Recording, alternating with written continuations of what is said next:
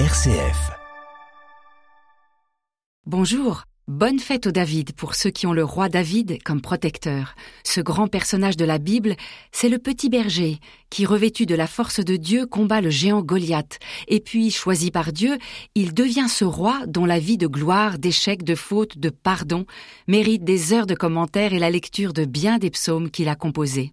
Un autre personnage fêté ce matin reste dans un royal entourage, mais au XIIe siècle et en Angleterre. C'est Saint Thomas Becket. Il est né à Londres de parents d'origine française.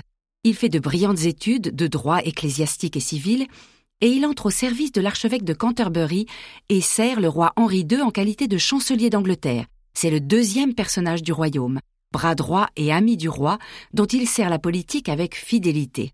Il le sert aussi dans le faste et les plaisirs de la cour. Or, entre le pape et le roi sévit une querelle importante, et quand le roi nomme Thomas Becket archevêque de Canterbury, il pensait que son ami, promu chef de l'église anglicane, se rangerait à ses côtés contre le pape.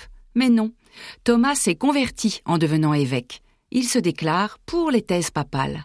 Stupeur, fureur du roi, Thomas doit s'exiler en France, vivant de manière fort austère, mais il prend sa mission de primat d'Angleterre très à cœur, et il ne se fait pas des amis en se posant comme défenseur des droits de l'Église, qu'Henri II voulait évidemment restreindre.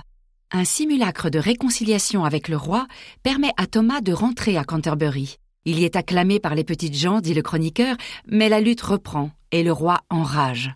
Exaspéré, il aurait dit Qui me débarrassera de ce prêtre?